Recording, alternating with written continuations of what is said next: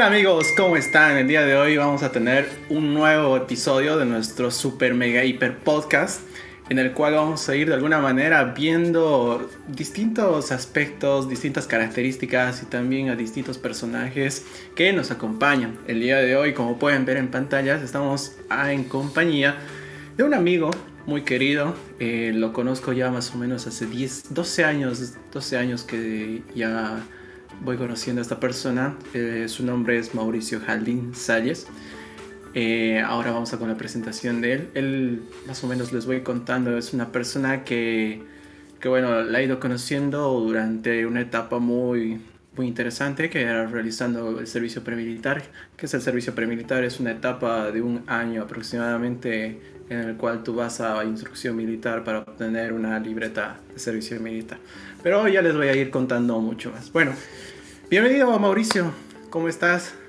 ¿Cómo estás? Buenas tardes, muchas gracias por la invitación en tu podcast. Gracias, gracias Mauricio por estar presente. Bueno, Mauricio, empezaremos. Eh, ¿Quién es Mauricio Jaldín Salles? Si nos puedes contar un poquito. Bueno, te voy a contar un poco de mi historia. ¿Está bien? Dale.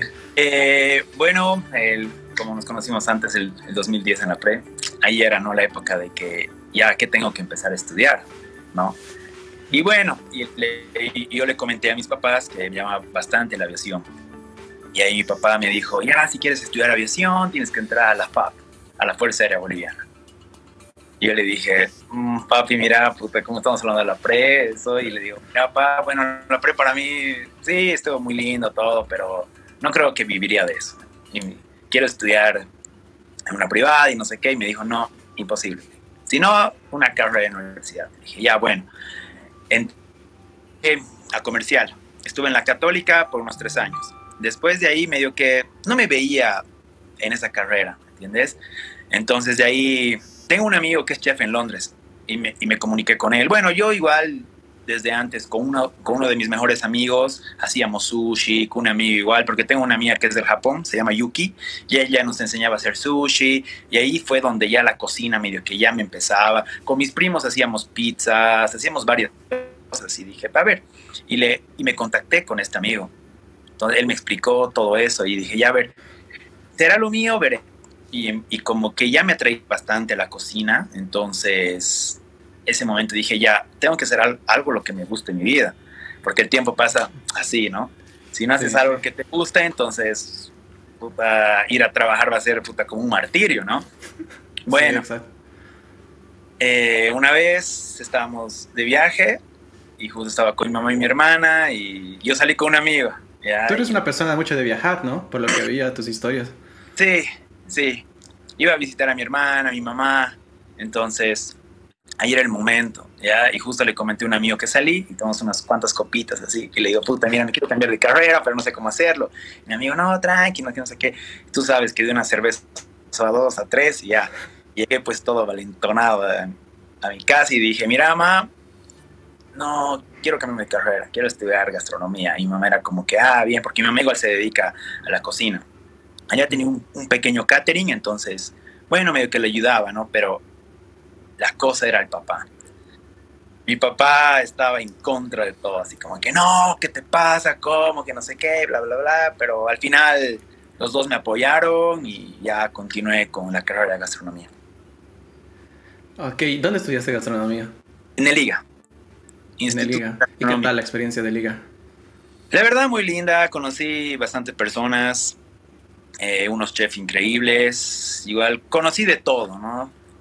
Así que muy buena, la verdad, me gustó. Ok, pero ¿y de cómo te entraste de Liga? Para los que no sepan, Liga es un instituto de gastronomía en Cochabamba, Bolivia. a ver, más o menos. Eh, me, me, enteré por el Facebook, porque ya empecé a buscar eh, escuelas, todo eso. Y mi papá igual me decía, ¿por qué no ves en el exterior? Y vi igual, en Argentina había el gato Dumas. Y dije, ah, no sé, que no sé qué, ahí mis amigos. Empecé a pensar en eso, ¿no? Y dije, a ver, mira, eh, justo, eh, a ver, ir a averiguar a Liga. Averiguar, y justo me encontré con un amigo de la pre-militar igual, con Hugo. Le dicen tanque ya.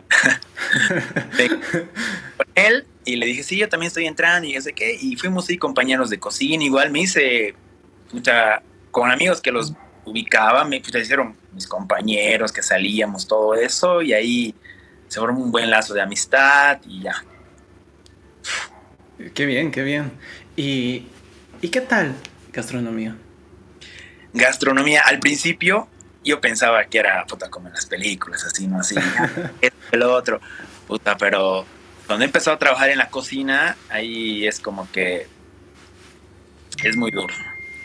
Sabes a qué hora entras, pero no sabes ya a qué hora sales ya. Ese es el problemita, ¿no? Ajá, ajá. Pero seguramente los primeros días que tú eh, fuiste eh, era como que un mundo nuevo o ya un mundo conocido por, por tu experiencia. Claro, sí, era un mundo nuevo porque ahí era, digamos, no era de que, ah, yo, yo, he estudiado gastronomía, entonces tengo que tener un buen puesto, ¿no? Porque la gente piensa así, ¿no? Que ya va a entrar a cocinar. Primero entras a lavar los platos y de ahí ya, de a poco vas ya, vas subiendo, ¿no? ¿Y alguna anécdota interesante que te haya pasado en el liga? En el liga, mm, no no tan buenas anécdotas, más me pasaron en el trabajo. En, el instituto era ahí, ya, sí, ya, chao, y, me iba. No, no era que había algo interesante, ¿no? ¿Estudiaste y trabajaste o solo estudiaste de No, estudié. Cuando ya salí, eh, ya empecé a trabajar yo. ¿Dónde trabajaste? Trabajé en Misicuni. Misicuni, eh, para los que no saben qué es Misicuni. Eh, era, es, era donde están haciendo el, la represa. sí, la planta hidroeléctrica. Exacto, en la planta hidroeléctrica. Estaba en el catering. Justo un amigo me dijo, oye, he visto que estudias gastronomía, necesito una persona de confianza. Y yo le dije, ya, perfecto. Y yo pensé que iba a estar allá, ¿no? en la cocina, todo eso, ¿no? Y le digo, ya, ¿y qué tengo que hacer? Y me dijo, puta, yo te tengo mucha confianza y quiero que estés como encargado. Y era así, puta, encargado, es una responsabilidad muy grande. Dije, en serio, dale, que no sé qué. Listo, y entré. y no, pues, o sea, ahí sí que los horarios eran duros, porque era, tenías que dejar todo listo para el día siguiente y después decía a los chicos, ya que hora tenemos que despertarnos, porque era campamento, ya, y qué hora hay que despertarnos a las 5 de la mañana, y no, me dice, aquí hay que despertarnos a las 3 y 20 de la mañana. Mira, ¿qué 3 y 20 en serio? Sí, porque el desayuno, que esto, que el otro, que, porque había la mesa de ingenieros y la mesa de los, de los choferes. Del personal, sí, del personal. Mal. Y entonces era diferente.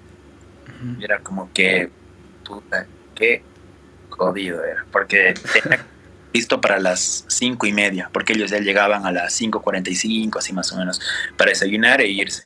De ahí, al tiempo que se, que se iban, desayunábamos y de ahí ya empezar de nuevo a cocinar para, la, para el almuerzo. De ahí ya acaba todo el almuerzo tipo 2, 2 de la tarde, ordenar todo, tipo 3, descansábamos una hora y de ahí ya para cena. Era fuerte. Sí, pero sí. Pero algo que te haya pasado interesante ahí. ¿O era todo el tiempo lo mismo, lo mismo, lo mismo, lo mismo? No, me pasaban cosas muy interesantes en mi Misiconi. Te cuento una. Eh, era.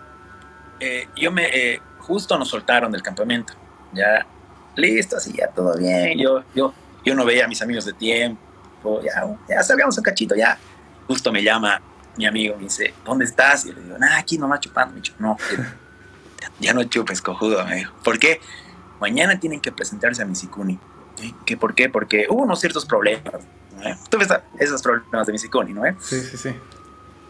Y, y, están yendo, que no sé qué, que tal, tal, tal, el presidente de la empresa Misicuni, que están yendo 300 personas y que no sé qué, y tienen que partir mañana a las 3 de la mañana a Misicuni. Nos vemos en el en Tiquipaya. Mierda, ya. Hemos ido en taxi. ¿Tú estabas entonado todavía? No, puta, no, ya para y digo, no, no, no, ya. Rajamos, éramos tres que estábamos ahí. Tres.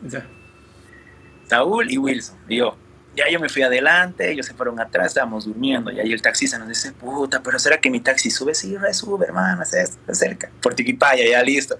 Y justo empezó a llover durísimo. Y para pasar a Misicuni hay como un, hay como un río ya el río se llena, pues tremendo, jodido. Y ese rato estábamos pasando y el taxista, y, vemos, o sea, y pum, pum, pum, empieza a vivir el auto. y ahí el taxista nos dice, eh, jóvenes, por favor, ¿me pueden ayudar a bajar, empujar el auto? Y yo me hice dormido, así ya. ¿qué me importa? Que se bajen los de atrás. Y cuando de pronto miró, o sea, se estaba entrando el agua. Taxi. Y después de eso yo digo, a la mierda, ya hay que bajar, empujar, hay que bajar, empujar. Y mira, yo tengo alergia al frío. Ya, y esa agua pues era helada. Ya, y yo solo vi que mis amigos se tardaron al bajar y se arrancaron, no se, baja, se sacaron su pantalón y listo. Yo, yo me bajé así, así con mis tenis, mi jean, todo, a empujar, eh, así mojadito llegaba mi sicuni. Cuando veo que ellos estaban secos, yo digo, puta, ya.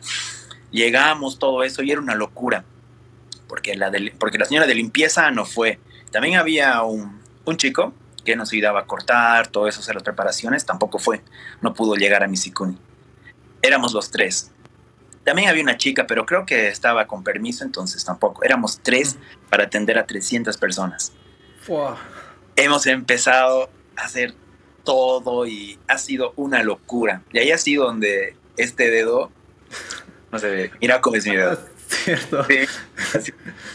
Estaba, estaba muy desesperado haciendo con las cosas y el piso estaba muy resbaloso y justo caí y listo. Desde ese momento dije, ah, ya se va a pasar mi dedo, porque se pensó hinchar, todo eso, pero me dijeron que los nervios, todo eso, entonces he dicho, ya, mi mamá me queda así.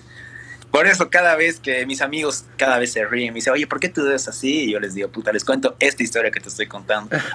Está muy dura para mí y en la cocina, porque aparte de dar esos sándwiches, teníamos que hacer, nos teníamos que preocupar, teníamos que preguntar cuántas personas iban a quedar a almorzar. Y no falta que iban unas personas extra, que era una locura, hermano. Había gente que se ha quedado igual alguna vez sin comer y el problema era al dueño. Y el dueño me decía, ¿qué ha pasado? He dicho, mira, somos tres personas para atender a 300 personas, es mucho, le decía. Pero eran muy buenas experiencias, la verdad, hermano. Qué bien, qué bien. Pero eh, el trabajar dentro de Misikuni, o sea, el trabajar, digamos, de 3 de la mañana, supongo que hasta las 6, 7, 8 de la noche, de alguna manera tú sentías que me siento completo, me siento bien. Sí, decía me siento bien, había algunos días que decía, puta, no, ya quiero que sea viernes, ya me quiero ir, ya, ya no aguanto. Le hablaba a mi mamá, ah, y eso, no tenía señal, no tenía señal. Eh, y me cambié a otro chip y me dijeron, sí, con esta va a dar y nada, no tenía señal, no me podía comunicar mucho con mi mamá ni con mis papás. Entonces era como que puta, era como que, ay, no, me quiero ir, no aguanto. Después era, no, ya voy a aguantar. Los primeros meses han sido así, como que no, no voy a aguantar, es muy duro para mí.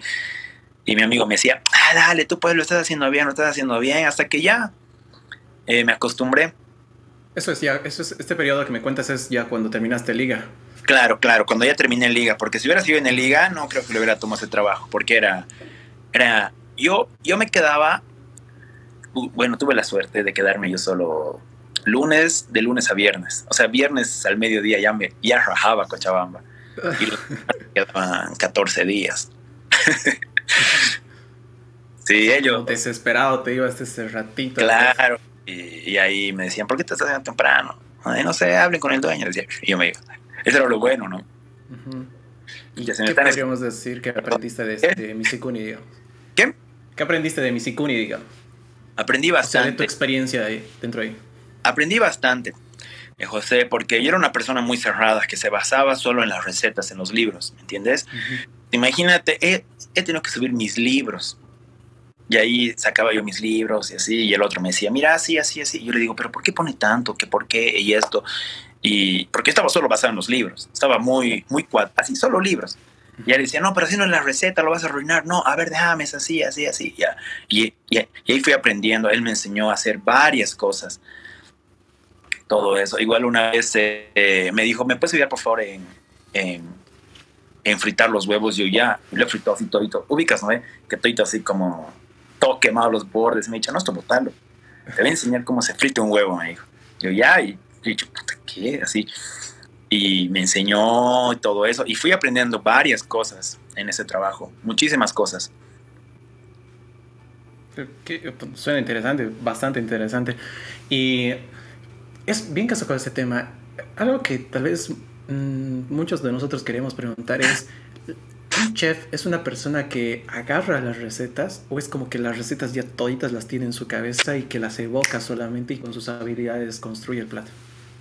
Eh, mira, bueno, hay algunas personas que se basan en recetas, pero hay otras personas que le dan su toque. O sea, yo creo que cada persona le da su toque, ¿me entiendes?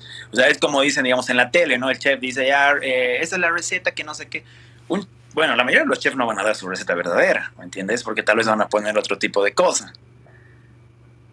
Como dicen, a la salmuera solo le pongo sal, le pongo pimienta y ya. Pero otras personas que le echan más cosas, ¿me entiendes? Hay algunas personas que le echan un poco de trago, eh, sal, pimienta, comino, canela, botan varias cosas. ¿Me entiendes? Entonces, yo creo que nunca vamos a saber cuál es la receta de cada persona. Igual, igual, mira, te digo, cada mano es diferente. Mm. ¿Y alguna vez se te ha quemado algún plato? Uh, se me ha quemado. Se me ha quemado varios.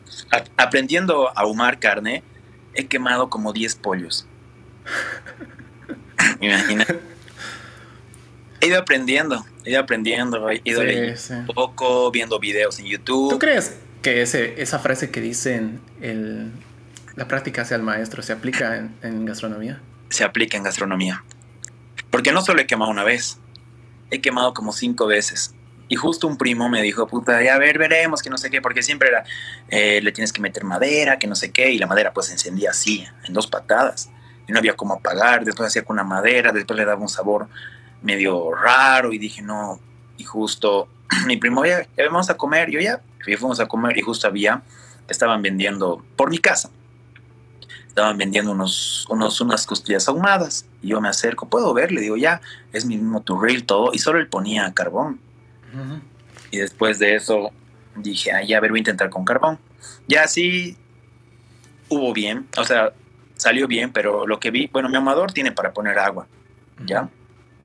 Y de él no tenía. Y dije, bueno, yo antes ponía solo agua. Y después, como ya fui aprendiendo todo eso, de la salmuera que me sobraba, en vez de botarlo, ya lo ponía al, al agua para que le penetre todos los sabores, todo eso, o sea, para que sea diferente, ¿no?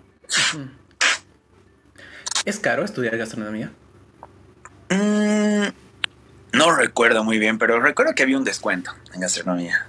O sea, no, me refiero al costo de la colegiatura, sino también al comprarse todo lo que son los utensilios, libros de receta, materiales necesarios, etc. Los utensilios, sí, de cocina, cuesta. Cuestan los utensilios, tus cuchillos, porque hay diferentes cuchillos, igual. El cuchillo de chef, hay un cuchillo igual para filetear, son muy distintos los cuchillos, igual.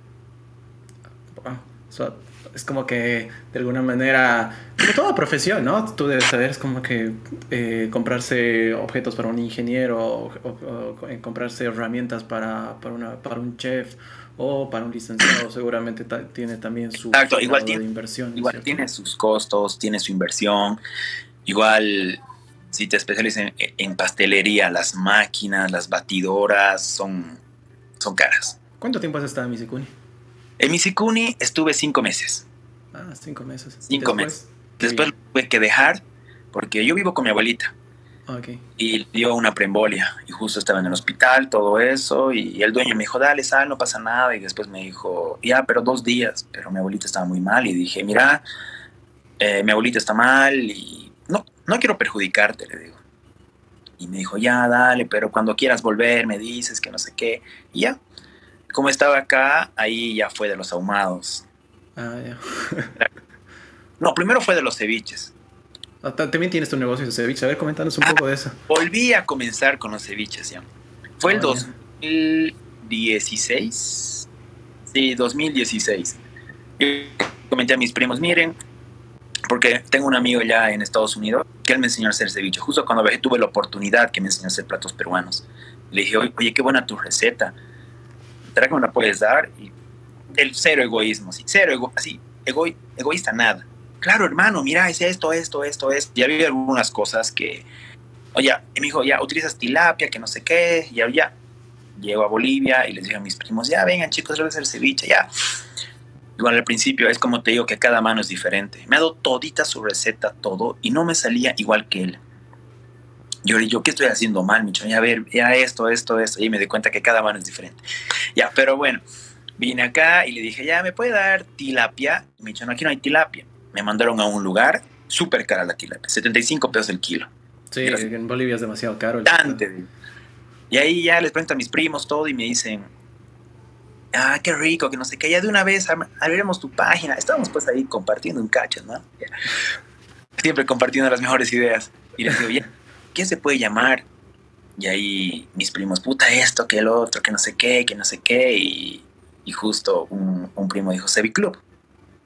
Club, sí, Club, creo que suena bien Club. A ver, ya intentemos con Club, ya. Y justo mi primo me dice, ah, yo sé diseñar, que no sé qué. Y los primeros diseños, ya te mostraría, eran súper chistosos. Pero ya, con el tiempo ya fuimos mejorando todo eso. Y justo este año igual ya, ya volví a los ceviches. Por el tema de la pandemia, todo eso, ya ahí fue lo que afectó. Sí, de todas maneras vamos a dejar ahí su página de Instagram de Cevic Club. De verdad lo he probado, es muy muy rico. Tienen que probarlo, es, es bueno. Y si tuviera que decirte, eh, Mauricio, ¿cuáles son las tres personas que más han influido en, en tu vida? ¿Quiénes dirías? ¿En mi vida? Sí. Mi abuelita, mi mamá, mi hermana. Uy, serían cuatro, mi papá más, o sea, ellos. ¿Por qué tu abuelita? Bueno, con mi abuelita vivo desde muy pequeño.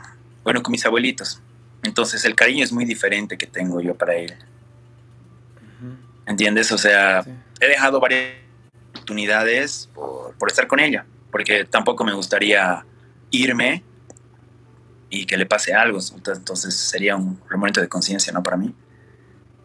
Sí, sí. Y tu mamá por obvias razones, ¿no? Por el tema del cariño y todo ese Exacto, mi cariño, mi hermana, mi hermana, toda esa época igual se, era como mi, era como mi madre igual. Iba en las reuniones de mis colegios, quejándose, todo tu hermana, así, así. Entonces, sí, mi hermana, pocha, igual me apoya, bueno, me apoya bastante y siempre me encubre algunas travesuras que hacía, ¿no? Entonces... Y para las personas más o menos que tal vez quieren animarse a estudiar gastronomía, ¿es verdad eso que, dicen que los chefs son millonarios? Uy, buena tu pregunta. La verdad, eh, bueno, el sueldo que me pagaban en campamento eh, era muy diferente, pero en, en hoteles, todo eso, no sé cómo serán los sueldos, pero tuve, conocí amigos que eran que trabajaban en hoteles, todo eso, y me decían que, que no era tan bueno, ¿no? Mm. que sacrificado, pero no era una buena remuneración, digamos. Exacto, yo creo que, bueno, algunos compañeros abrieron sus carritos de comida, sus restaurantes, todo eso. O sea, yo creo que más ahorita la gente se está yendo más a independizar. Igual también, bueno, nuestro chef, Danilo, él es peruano y él abrió Barrio Limeño y le va súper bien. Él, él estaba en IGA. Después, no sé si lo dejó IGA, pero hasta donde lo vi fue en su restaurante. Pero no nunca así les pregunté a mis chefs, oye, y esa pregunta nunca las hice así como que, eh, ¿cuánto ganas? O no sé, o sea, nunca tampoco tuve la oportunidad de compartir con ellos y decirles, ¿no? Sí, sí, sí, pero, pero así como que es muy diferente tal vez la, la remuneración, digamos, de un chef internacional a uno que, no sé, solo trabaja en el país, por ejemplo? Sí, yo creo que las personas que se van, o sea, los chefs internacionales deben ganar, pero igual como deben ganar, igual deben zapatear. ¿Y dónde te gustaría trabajar, Mauri? A mí, bueno, eh, me gustaría igual trabajar en campamento, porque ha sido donde más he aprendido varias cosas, igual. Igual también trabajé en el restaurante de un amigo. Muy, o sea, igual aprendí bastante, porque cada persona tiene diferentes formas de, de, de explicar, o sea, de, de hacer las cosas. Es muy diferente. Y ahí me di cuenta que era como que, puta, me he encerrado en libros y nunca he visto otras cosas. Y por eso, o sea, pero más ahorita quiero abrir un negocio propio o sea, con múltiples opciones gastronómicas, por ejemplo, ceviche. Sé que también haces panadería. ¿Y cómo te animas en la panadería? Exacto, te cuento que con la panadería, esta historia igual es muy chistosa. Un día, eh, mi mamá es celíaca, ¿ya? Hicimos un pan para que no le haga nada a ella, ¿ya? Y, usamos semillas, chía, jonjolí y avena. Ya bueno, y de ahí un día fui al cross, y comiendo mi sándwichito y me dicen, oye, ¿y ese pan? ¿De qué es? Ah, es un pan de semillas. ¿Dónde has comprado? Yo le he dicho, no, yo hice. ¿Tienes para venderme? Yo, mm, ya. Y les vendí. ya. ¿Y cuánto? Yo, 50 centavos. Ah, con vergüenza, ya, eh, dame valor de 10 pesos. Y yo, no tengo mucho, hermano. Ya te esto. tengo bolivianos. Ya, y le di y me dijo, oye, muy rico tu pan, cuando hagas de nuevo me dices. Yo ya, y ahí como que subí a mi Instagram así, y la gente me empezó a hablar, ¿dónde te has comprado? ¿Dónde te has comprado? Y era como creciendo, creciendo, creciendo, creciendo. Ah, y la boca de las personas. Es la mejor publicidad, ¿no? La, boca de las personas. El Instagram es, lo mejor. Y, o sea, y no subí, digamos, con ese con, esa, con, con ese interés, ¿no? Porque, mira, yo te digo una cosa, a mí repostería, panadería, este tipo de cosas, no me gustaba.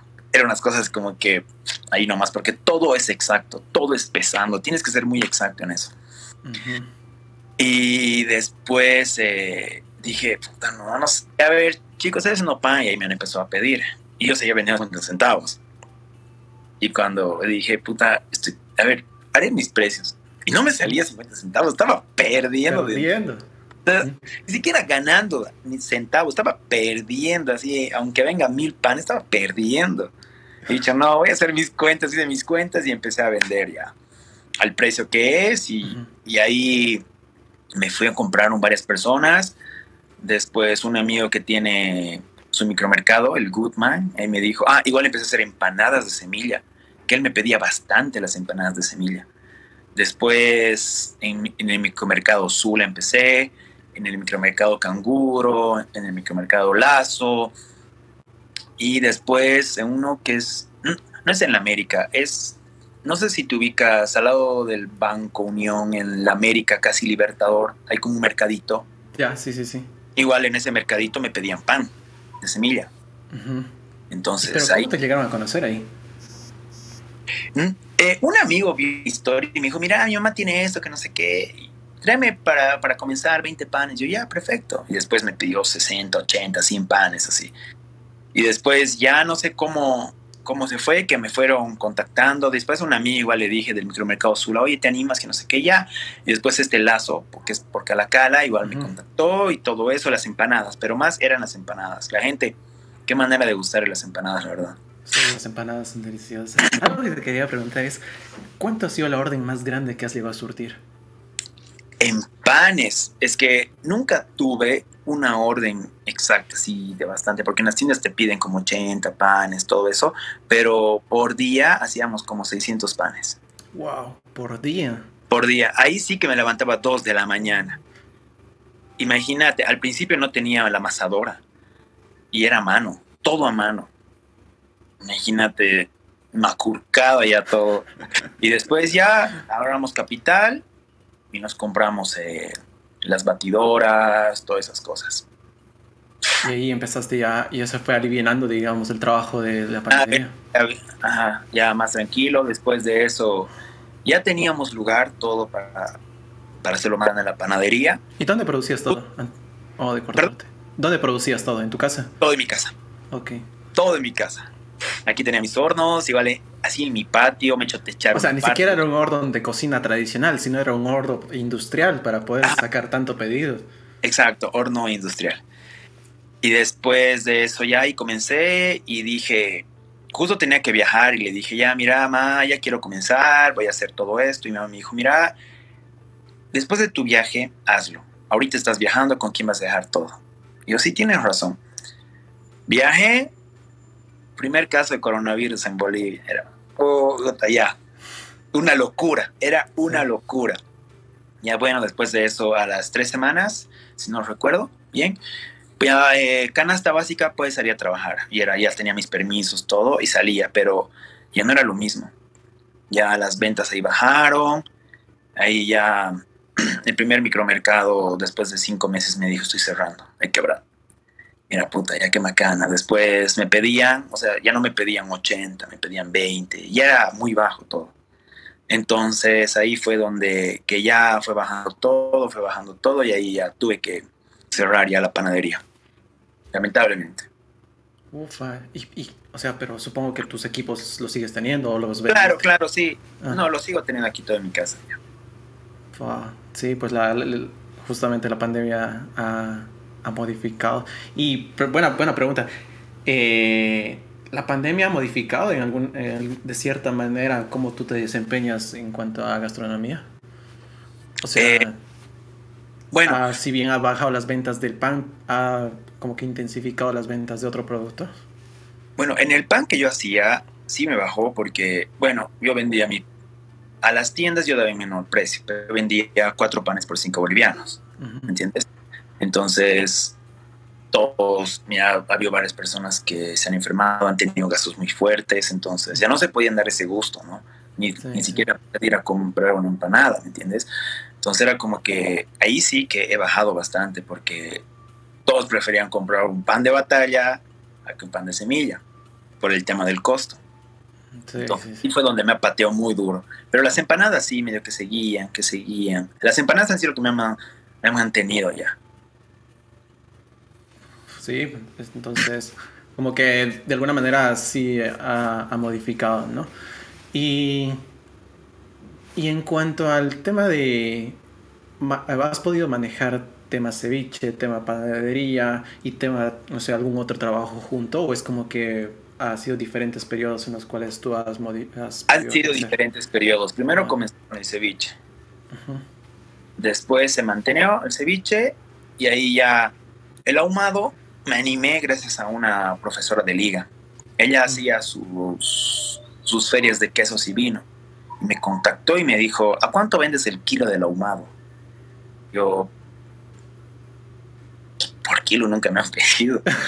y tuve que averiguar todo eso ya y, y tampoco, puta, quería ser pues un, un fratero, ¿no? Y, y, y la mísera, ya, de una vez, ¿cuántos kilos va a querer? Tráeme unos cuatro kilos. Yo, ya, perfecto, se lo hacía, todo, se lo llevaba. Y ahí ella me fue contactando.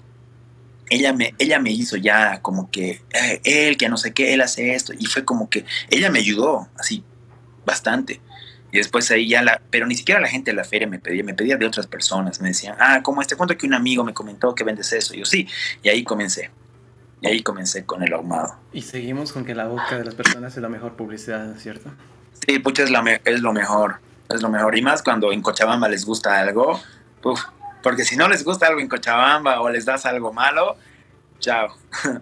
Sí, sí. ¿Y para el ahumado qué, usabas o cómo hacías? El ahumado eh, lo hacía en salmuera 24 horas. Después ya tenía mi carbón, mis maderitas y ya. Y como aquí tengo mi plantita de naranjo en mi casa, eso lo agarraba y ya, lo ponía. Después de eso, ya cuando ya veo que ya está botando sus jugos, agarraba, papel estañado, pan y lo dejaba un rato más. Porque si lo dejaba todo, todos los jugos iban a, a salir, entonces me iba a salir muy jugosa. Pregunta, Mauri, tal vez un poco curiosa. ¿Cómo es la... O sea, ¿me puedes contar más o menos un día cuando era la máxima producción de pan, si quieres decirlo así? ¿Cómo es que te o sea, cuando estabas con la máxima producción de pan, cuando llegaste a tu tope de producción más o menos, ¿cómo hacías? O sea, cuando no tenías amasadoras todavía, sino era como que tú mismo lo producías. ¿Es muy sacrificada la vida de un panadero, podríamos decirlo así? La vida del panadero sacrificado. A lo que, a lo que sabía, eh, bueno, las panaderías súper enormes, ¿no? Ellos, ya ellos empiezan a trabajar, digamos, desde las 9 de la noche, 10 de la noche empiezan a hacer. Porque ellos ya tienen que estar mandando todas las 5 de la mañana. Porque lo primero que sale es el pan. Claro, sí. Y cuando... Para ir a la escuela, para ir al trabajo, etc. Exacto. Pan. Lo, primero que come la gente es pan. Es. E, entonces. Y tú ya tenías que estar tener listo para tempranito el pan. Claro, yo salía de mi casa a entregar a las 5 y 20 de la mañana. Wow. Salí un poco tarde. Chao por el tema de los colegios. Porque me decían, ok, quiero mi pan 6 de la mañana, quiero mi pan 6 y media, quiero mi pan 7, quiero mi pan 8, así, diferentes horarios. Y entonces era muy complicado cuando me pedían ya 7 de la mañana por el tema de los colegios. Era, yo tenía que pasar el, puente Moyurina. Primero estaba ahí el, el Poveda, del Poveda de San Agustín, de San Agustín más allá, la 4 de noviembre, la subida al Anglo y al instituto. Era un desastre. Entonces ya ahí me levantaba más temprano y ya listo. Y sí, ¿no? Porque retrasarse era como que no, ya gracias, ya, ya necesitaba el pan para hacer un Sí, rato, ¿no? pero, pero igual no, más, más bien nunca tuve ese tipo de problemas. Pero como no tenía las máquinas, ahí sí que teníamos que madrugar. O sea, ni siquiera madrugar, tenía que dormirme a las 7 de la noche. ¿En serio, literal, tenías que dormir a esa hora? A las 7 de la noche porque no iba a levantar. Yo, yo nunca he sido una persona de madru así de madrugar. Pero esta vez ya con... Al principio me costaba, pero después ya no... Ya me fui a... Ya, ya me fui acostumbrando. Entonces ya con la masadora todo eso ya, ya, ya no en la mañana, a las 3 de la mañana. Ya listo, perfecto. Mm. Era como que ya. Y Mauricio, ¿qué hace, ¿qué hace Mauricio Jaldín en sus tiempos libres, en sus ratos libres? Ejercicio. Hago CrossFit. ¿Desde cuándo haces? El CrossFit lo hago desde el 2017, más o menos por abril del 2017 comencé a hacer CrossFit. ¿Y de cómo? Eh, un amigo, un amigo, porque fuimos, eh, viajamos a Tarija y ¿qué deporte haces? Que no sé qué, yo gym nomás, y ah, no entra al CrossFit, que tengo un amigo, se llama Ivol, el, el Cross, que no sé qué entra, yo ya, perfecto, entré y la verdad me llamó la atención, me gustó porque era más dinámico, o sea, más, más entretenido, ¿no? Porque en el gym es, no tengo nada contra el gym, ¿no? Estoy en el gym, pero es como que ya ah, hago pecho nomás y ya después la macana de las máquinas que tienes, que tienes que intercalar, todo eso, pero en el CrossFit no, tú tienes tu propio material y ya. Y me gustó bastante y hasta ahora sigo haciendo CrossFit. ¿Lesiones has tenido? Sí, tuve lesión, se me salió el hombro, el hombro izquierdo. Haciendo, o sea, haciendo algún ejercicio del CrossFit. Puta, ni siquiera entrenando, o sea, estaba ahí, terminó la clase, todo, a ver, voy a hacer, pongan peso, digo, ya, uno, dos, tres, mira, es un irresponsable, porque ni siquiera he calentado, no he hecho movilidad, nada. Y esa época, pues ya era pues súper duro de mis hombros, o sea, no tenía buena movilidad. He levantado y se me fue mi, mi hombro izquierdo al hospital y me han tenido que poner al lugar de nuevo y ha sido lo peor, lo peor, lo peor. Doloroso, ¿no? El tema de acomodar. Sí, muy doloroso. Pero supongo que, te- que normalmente, o vas regularmente, supongo, al CrossFit, o es como que solo en tus ratos libres, o es como que estás súper disciplinado y cumples lunes, martes, miércoles.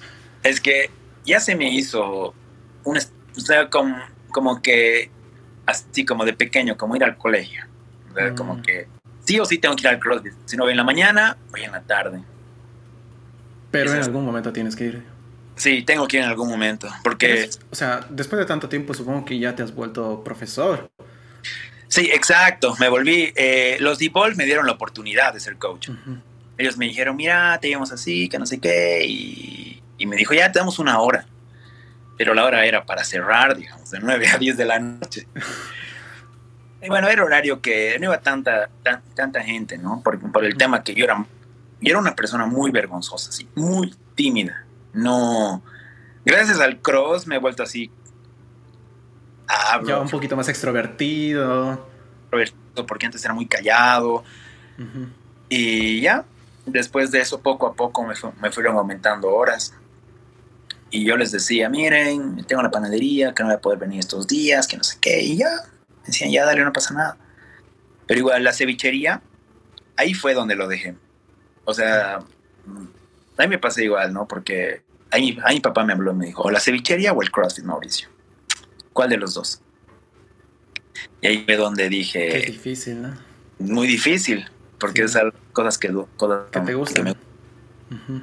Y mi papá me dio unos cuantos consejos, ¿no? O sea, es tuyo, que tú no sé qué, que bla, bla, bla. Y yo le dije, ya, papi, como soy un contrera, dije, ya no voy a hacer ceviche. y voy a hacer ceviche, o sea, me voy a dedicar al CrossFit. Al CrossFit, me voy a dedicar al CrossFit. Los, los tiempos libres que tenga voy a hacer ceviche. Y la verdad, la gente no se va a acomodar a mí, ¿no? Yo me tengo que acomodar. Tenía pedidos y le decía, no, no puedo, no puedo. Y la gente ya se fue ahí molestando, ¿no? Mm. Chavo nunca puede, nunca tiene nada, entonces he preferido quedar mal y decir ya, hasta nuevo aviso voy a hacer la cevichería. Y hace unos tres meses ya volví de nuevo. O dos meses. ¿Y qué te motivó a volver? Eh, ya lo tenía planeado volver, ya lo tenía. Justo el año pasado, por esas épocas, ya estaba volviendo, justo me contagié de COVID. Dije, puta, ya. Pero me dio muy fuerte, feo. Ya. Ya después de eso, por miedo al alcohol, por eso ya dejé de hacer todo y dije, ya voy a comenzar por estas fechas, por Año Nuevo, todo eso, y justo es la cuarta ola, o creo que era la cuarta o la tercera ola, ya. Y era así, siempre algo no me dejaba.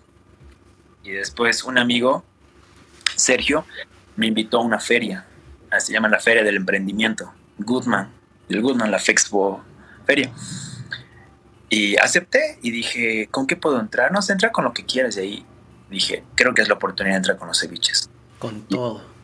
Con todo y me fue. Con patada voladora.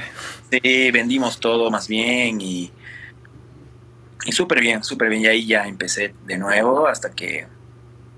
Igual eh, tuve que viajar, tuve que hacer algunas cosas, todo eso. Entonces fue como que ahí ya me empezó a estabilizar de nuevo y entonces ahora que los casos igual están subiendo, todo eso, entonces como que la gente está más,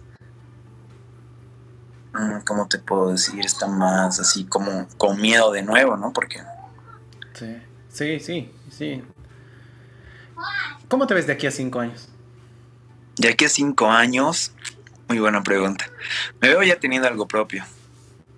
Un, eh, no sé, un restaurante o algo así. Sí, un restaurante. Ya veo teniendo algo propio, todo eso. ¿Y qué le dirías a tu yo de hace cinco años? Bro, si te ofrecen algo, algo bueno que va a ser tuyo, dale. Eso. No lo dejes como lo has dejado por el CrossFit. Eso le ¿Hay algo de que te arrepientas? Eh, no, nada. No me arrepiento nada, la verdad. ¿Ninguna decisión de tu vida? no, ninguna. Ahorita tomé una decisión igual y no, no voy a dar marcha atrás ya. Eh, ¿Tienes novia? Eh, eh, no, no, no, ya no tengo novia. Ya no tienes, ¿qué pasó? ¿Terminaste? Sí, terminé. Puedes ahí contarnos, no, obviamente no la persona nada, no vamos a querer banderear a nadie, pero más o menos lo vamos a llamar Juanita. ¿Qué? ¿Perdón? La, vamos a llamar Juanita. Ya, Juanita. Ya, eh, eh, justo eh, mi papá tiene un negocio en Santa Cruz. Y él me dijo, mira, Mauri, quisiera que tú también sepas, aprendas, ¿no? Entonces mi papá me, la, mi papá me lanzó la oportunidad ah, de que trabaje con él. ¿Qué rubro es, pero? ¿Mi papá? Sí. Tiene importadora. Ah, ya, dale. Y y después de eso, eh, tiene importadora y una autoventa. Ok. Y me dijo, mira, quiero que tú sepas el movimiento, porque mi hermano, mi, hermano trabaja con mi papá unos 5 o 6 años. Eh, ellos viven en Santa Cruz. Okay. Y ahí fue cuando hablé con mi papá, hablamos. Bueno, mi papá ya me dijo desde antes, ¿no? Pero como que yo con mis ideas, así, chango, así, ¿no ves? Chica, no esto, te ubicas, ¿no? sí, sí, sí, te... tus, cositas. Y, y ahora, la, última vez que estuve en Santa Cruz, que fue la anterior semana, ahí acepté. Dije, ya, de una vez. Porque no quiero perder tampoco tiempo, ¿no? Igual también quiero saber algo. Aprender algo, ¿no? Exacto. Y ya decimos fecha, cuándo me voy a ir y todo eso. Entonces, ahí fue. Sé que Santa Cruz no está lejos, en avión son 50 minutos. Sí. Y, pero eh, no creo el amor a distancia. Sí. Así, no, no, no creo. No, no, no. ¿Qué te da miedo? Eh, más que me da... Que se cumpla esa típica frase de, del amor a distancia. Eh, felices los cuatro. Sí, exacto. No sé, no sé. Pero la cosa es, yo creo que buscar la tranquilidad de los dos, ¿me entiendes? Mm. O sea, que todos sabemos que voy a estar en, en una ciudad, algunos amigos, pero siempre voy a conocer a nuevas personas, ¿me entiendes? No es que te estoy diciendo que, ay, puta, voy a ir a conseguir mi chica, que no sé qué es Santa Cruz, ¿no? Pero es como que voy a conseguir nuevas personas y tal vez algún rato que salga, no quisiera estar en ese momento que me diga con quiénes estás, que por qué, o sea, sea motivo de pelea, ¿me entiendes? o que tal vez ella sabe igual, va a conocer, yo sé que va a conocer nuevas personas, entonces es como que tampoco voy a estar ahí metido, ¿no? Entonces es como que nadie va a discutir de nada, todos vamos a estar tranquilos, y con el dolor de mi corazón tuve que decir todo eso, así como que no creo en el amor a distancia. ¿Te dolió? Sí, obvio, me ha dolido, porque era una persona que me llevaba súper bien. Juanita te apoyó mucho. ¿Perdón? Juanita te apoyó mucho. Sí, sí, con los ceviches igual. Ella, ella se encargó de hacer logos. Es una capa en tema de, hacerse cargo de las páginas igual ella. Y ella que se estudió ingeniería. O sea, es un rubro muy diferente, ¿no? ¿Y no has pensado en llevártela? por el momento, nunca se me pasó eso por la cabeza, pero yo creo que primero quiero estar estable, ¿no? Porque él igual aquí, ella consiguió un trabajo que tanto estaba esperando. Entonces es como que no le puedo decir, vámonos y deja eso. ¿Entiendes? Ahí también sería muy... Sería... ¿no? ¿Qué es una palabra como que... Muy envidioso, ¿me entiendes? O sea, vamos a vivir eh, mi sueño que quiero encargarme de esto y tú ya ves qué haces allá. ¿Entiendes? Es como que tampoco quiero que se sienta así. Bueno, que se sentía así, ¿no? Pero yo creo que cada uno ya está haciendo lo que lo que ahí ya le, ya le parezca bien. Ah, qué triste. Qué triste. Ah. Es triste, es triste, pero nadie sabe lo que puede pasar en un tiempo, ¿no? Sí, sí. Como dicen las personas, se pueden reencontrar, así que. ¿Y Mauricio tenía chicas antes de ella? ¿Antes? ¿Eras de los que tenía una chica un tiempo, otro tiempo, otro tiempo? ¿O eras una persona que era de relaciones largas? Eh, cuando era más joven, eh, puta, mis relaciones eran pues dos meses, así, digamos. Y era como que siempre la pelea, ¿no? De estás saliendo con tus amigos, que tus amigos son así, que no sé qué, o el grupo de tus amigos, que esto, que lo otro, así, era como que siempre peleas, ¿no? No, pues era chango, así, no, no entendía. Y después, sí, después mi última relación fue hace, el, 2020 fue mi última relación que tuve, la larga. ¿Cuánto tiempo? Eh, tiempo, tiempo, tiempo. ¿Más uno, dos años, tres? Sí, algo así. Algo así. Ah. complicado, complicado. Pero, pero bueno, ojalá que, que mejoren, ¿no? Por el hecho de que sí es complicado. O sea, yo pienso que el tema de la distancia es algo que hay que tratarlo, que hay que hablarlo. Y, la decisión que has tomado de alguna manera sí, sí es complicada, pero, pero bueno, también pensando en el futuro de ella, ¿no? Claro, porque igual tampoco quería perjudicarla y me portó lo más sincero, ¿me entiendes? No he buscado, no he buscado ninguna excusa en decirle, ay, me he enterado, así, pues, me he portado lo más sincero que podía. Sí. Vuela, lo hice, o sea, y ahora ahí tranquilo, bien. Igual feliz por ella, ¿no? Porque ya tiene su trabajo, todo eso, entonces como que que le vaya bien en todo. ¿Te habla? No, no, no, ya no hablamos. Mm. Ya no hablamos. La última vez que hablamos fue el domingo, pero fue para hablar de todo esto. Y de ahí ya no, no hablamos. Mm. Pero bueno, seguramente en el futuro o te reencontrarás o, o, bueno, habrá tal vez alguien que esté esperándote. Estoy, estoy seguro de pasar, ¿no? Tal vez ella igual conoce a otra persona. Nadie sabe, nadie sabe. Y si tuviera que decirte, ¿qué consejo le darías de amor a alguien? ¿Qué dirías tú? En base a todas tus relaciones que has tenido en tu vida. Que siempre sean sinceros. Eso, que siempre sean sinceros. y que igual les diría que cada persona igual tenga su espacio, ¿no? Porque hay algunas parejas que están 24/7, entonces como que están medio que acostumbrados, ¿me entiendes? O sea, cada persona yo creo que debería tener su espacio, así para su familia, amigos, hasta para una, hasta para estar solos en tu espacio, porque hay algunas personas que les gusta estar solo, les gusta ver pelis solos o no sé, pero hay, hay personas que dicen, no, si no ve esta serie con mi chica, se va a enojar conmigo, y yo les digo, pero dile, quiero verla así porque me gusta, ¿me entiendes? O sea, no es como que sí, veremos juntos. O sea, sí es bonito ver una serie y todo, ¿no? Pero tal vez ella está ocupada y tú quieres ver la serie y es como que, ¿qué hago? Sí, sí. Por eso, ¿Qué prefieres? ¿Salida con amigos o cena romántica? Te van a romper. Eh... Mm, está, está bueno, está bueno muy difícil. Ya, pero voy a ser sincero, ¿no? Eh, salir con los amigos. Claro, ¿sí? Salir con los amigos, salir con los amigos. por ejemplo, es que es muy diferente, ¿no? Es que es muy diferente. Es una romántica y sí, charla de la vida, pero los amigos pues, tienen que recordar varias cosas, así, como que es otro. Y más si no te ves con, esos, con esas personas, ¿me entiendes? Pero imagina, digamos, que es una, no sé, tienes un aniversario de año con tu novia y tienes el cumpleaños de tu mejor amigo, ¿qué haces en ese momento? En ese momento, ¿qué hago? Le digo, ya mira, hagamos esto. Así, ya. ¿Dónde quieres ir a comer? Lo primero.